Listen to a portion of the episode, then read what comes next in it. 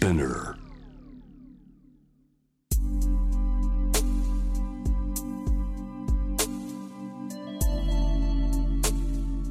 眠らない街六本木。高層ビルの一室に現れる深夜の保健室。重たいドアの向こう側。ここでは誰もが飾らない言葉で語り始める。心の声を聞き出す。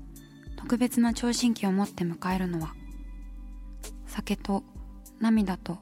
哀愁をこよなく愛するイラストレーターの田中美咲。恋仕事家族。そして性のこと。一人一人で違う。体と心のカルテ。J-WAVE ミッドナイトチャイム。ようこそ深夜の保健室へ。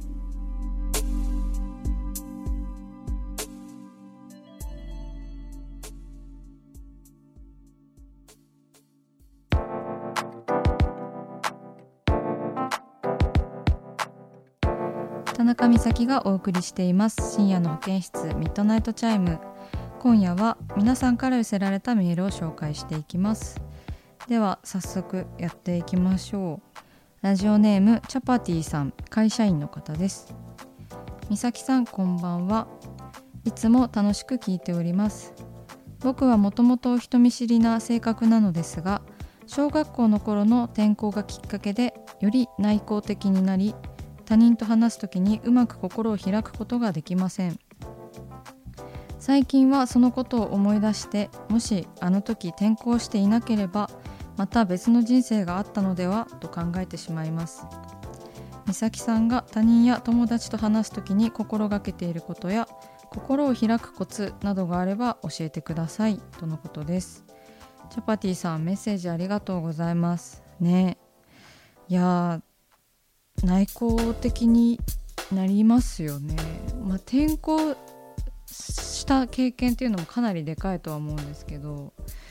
ね転校生って大変そうですよね、まあ、ちょっとでも憧れはありました。なんか いいなみたいな。ちょっとこうちやほやされるじゃないですか 転校生って。あの転校してきた初日とか。なんかどこ住んでたのみたいな。私はなんか内向的だけどちょっと目立ちたがり屋な性格でもあるので、まあ、だからなんかラジオなんだろうなみたいな風にも思うんですけど。だからね、あの転校生のことは大変羨ましく、あの小学校の時は感じていましたけれども同時にこう大変なんだろうなということは思います。あのだってね知らない環境で知らない人と過ごさないといけないからね。そうそれでねもしあの時転校していなければとかね考えちゃいますけどね。もうね転校しちゃったからね。しかも小学校の時って全然自分の都合でこう移動っていうわけじゃないからこうなんかそういう不満もあったんだろうなってチャパティさんはって思いますけど私が他人や友達と話す時に心がけていることや心を開くコツはですね何でしょうね。まあなんかあの自虐とかではないんですけどあのどんどんこう自分の弱い部分とか恥ずかしかった過去とかを話していくっていうのはよくあのやります。なんか心を開く過程としてこうなんか自分の苦手なものとかこうを嫌いなものとかを知ってもらうっていうのはかなりあるかなってなんかまあ好きなものの話とかっていうのって結構適当に合わせられるんですけどなんか嫌いなものの話ってもっとなんかすごい細分化される気がするのでざっくりこう分かられない部分理解されない部分だと思うのでそういう話をあの自分の弱い部分であったりとかをよくあのさらけ出すようにしてます。それが私にとってはこう心を開くという行為なのかなってなんか心を開い開くっていうのはなんか開いてその隙間にこう他人がこう何か言ってくれるこう隙間を作っておくみたいな感じなのでちょっとなんだろうな隙を作るような行為になるのかなって思うので友達が他人がその突っ込める隙を 突っ込めるスペースを作っておくみたいな感じでこうねなんかでも完璧主義者とかなんかこう強く思われたかったりとかかっこよく綺麗な自分でいたいと思ってる人は結構心開くのはなんか大変な作業なんじゃないかなというふうに思いますね。私もなんかもうちょっと20代前半とかはもっともっと気を張っていたと思うので30代を迎えるというか私は今年30歳になるんですけど結構楽になってきたというか人にこう弱い部分を見せたり頼ったりこう甘えたりしてもなんか嫌われないんだっていうなんか甘えてもいいんだみたいな経験がすごくあの周りの友達がいい人たちだったからっていうのもあるんですけどそういう経験がたくさんあったのでそういうこうスペースなんか他人が介入できるスペースを開いておくみたいな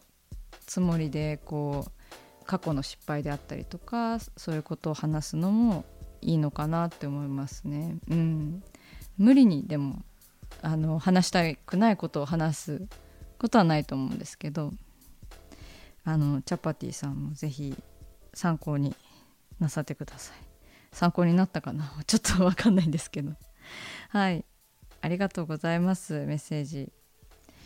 えー、では続いてのメールです。ラジオネーム夏美さん女性の方です。こんばんは。たまたま耳にしたこの番組が気になりメールしました。私は40代前半で月経困難症と診断されたばかりです。勇気を持って産婦人科に通うこと大黒摩季さんも言っていましたが声を大きくして婦人科にカジュアルに通える世の中になってほしいと私もそう思います。32歳の頃に子宮内膜症でピルで治療もしその後完治しました。皆さん心に留めておかずに誰かに相談できますようにということです、えー、夏美さんメッセージありがとうございます。この話題からするとたまたまあの耳にした回はあの作子先生ですかね。産婦人科医のあの作子先生がゲストに来てくださった回があったんですけどこういったあの生理のこととかなかなか産婦人科に通いづらいわっていう話題なんかも出ましたよね。うん、私の周りにも結構月経困難症であったりとかあの生理がすごい重いだけかと思ってたら子宮内膜症だったんだよねみたいなことをあの言っている友達いますね。うん、なんでしょう産婦人科とかそういうものがもっと閉ざされないというか環境になるといいですよね社会の目がね、うん、でもだんだんなんかそうななりつつあるなって思いますけどね。こう友人たち同士でこうピル何飲んでるのとかそういう話が私の周りは結構フランクにできているタイプなので、うん、だから本当に皆さんもね心に留めておかずにあの誰かに相談できるといいですよね。あの夏美さんがおっしゃってるように。うん、番組ではそういったなんかこうちょっとそう人に相談しづらいこととかこれって人に相談していいのかしらみたいなあの体や心のお悩みをあの基本的には募集しておりますので、まあ、私はねちょっと専門家ではないしなんかどうしても自分の基準になってしまうんですけれども個人の意見になってしまうんですけれどもあの言いづらいことがあったらぜひ番組に送っていただけたらと思います。ね夏美さんもあの大変なこう治療を繰り返していて本当にお疲れ様です。メッセージありがとうございました。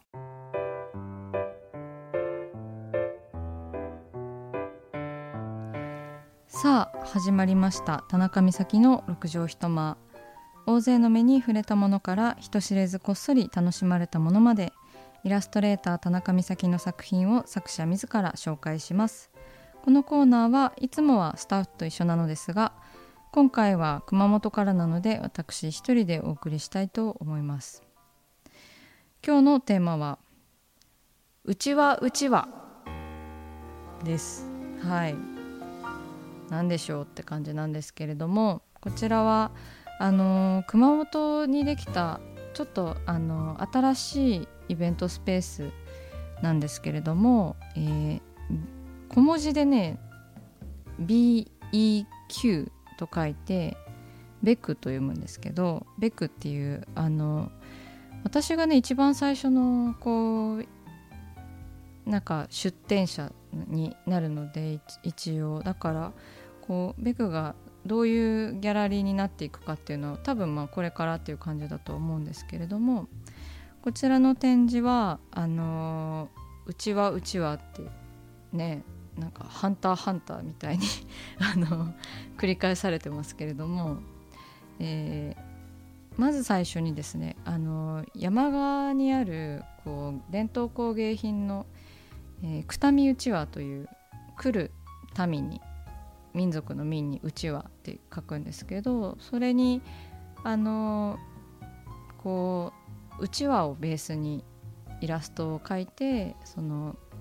熊本の伝統工芸品であるうちわにイラストイラストをプリントしてあの販売しましょうみたいな企画から始まったんですけどでどんな絵をうちわにプリントしようかしらっていう話になった時になんかその熊本のこう地方性とか何でしょうね。熊本のいいところってあ行くねって言ったら本当に来てくれるんですよ。なんかあんまりこう社交辞令がないっていうかあの超いい意味でですね。そうでなんかあ行きますねって言ってくれた人が本当に来てくれるっていうことがすごくよくてそれってなんかとっても良いこううちわ性というか、まあ、なんかうちわネタとかうちわ乗りとかってよく悪い意味で言われたりしますけどなんかそれをこうもっとなんか信頼できるあの関係性っていう意味で捉えたうちわっていうことでまあなんか熊本って本当にこう広いうちわみたいなところがあって開けたうちわみたいななんか感じなのイメージなんですよねこう県全体が。そうまあ、なんか地方全体に言えることでもあるのかなっていうふうにこう地元を愛していてこう広くこううちのことを知ってほしいみたいなイメージがあったのでじゃあこううちわでしかうちわの関係でしかできないあの所作をうちわにプリントして、えー、行こうじゃないかということでそういう意味であのうちわうちわと名付けました。で絵柄は4種類あって一つはこうおならをしている女の子の イラストとねおならってねなんか家族感とかうちわでしかできないからね。あとは、えーと、お風呂上がりパンツ一丁でいるカップルのイラストですね。なんか一緒のタオル使ったりとかしてなんかかなり仲が良くないとできないなみたいな。あとなんだっけな。あとは、えー、ヨーグルトをこう直食いしている。なんかまあ一応ヨーグルトなんですけど直食いしている女の子ですね。うん。彼女もなぜかパン1ですね。そしてあとはこう女の子3人でこうなんかゴミ箱にゴミをトスしてるって感じ。これもなんかすごい身内ネタっていうかなんかゴミ箱にポンってゴミ投げるの。なんかすごいリラックスしてる感じがして好きなんですけどそういったその内輪でしかできない行動というのをイラストで描いてあのなんかね和紙にプリントしてもらってでその柿渋を塗ってこう一枚一枚手作業であの貼っていただいてるのでその質感とかもすごいなんか唯一無二でそしてなんか実際使ってもらうと分かるんですけどそのうちわがねなんか風をめっちゃつかつかむというかあと丈夫でなんか多少水に濡れても大丈夫みたいなんですよね。なんかだから本当にあの一番大きい四角い形のものは焼き鳥屋さんとかでもねよく使われているぐらい丈夫であのぜひ焼き鳥屋さんにも使っていただきたいなって思うんですけどねうちわって本当になんか下手すりゃ年中使えますからね。酢飯を冷ましたりさ。暑い時あるかもしれないしまだね気候が変だからさ。なのであの気になる方は是非そちらもチェックしてみてください。原画の展示も一応していてで原画はもうねあの全て売れてしまったんですけどうちわの方はね柿渋の色がちょっと茶色くのっているから原画とまた色が違ってあのすごく見比べてもいい感じなので熊本にいらっしゃってる方は是非見ていただきたいですね。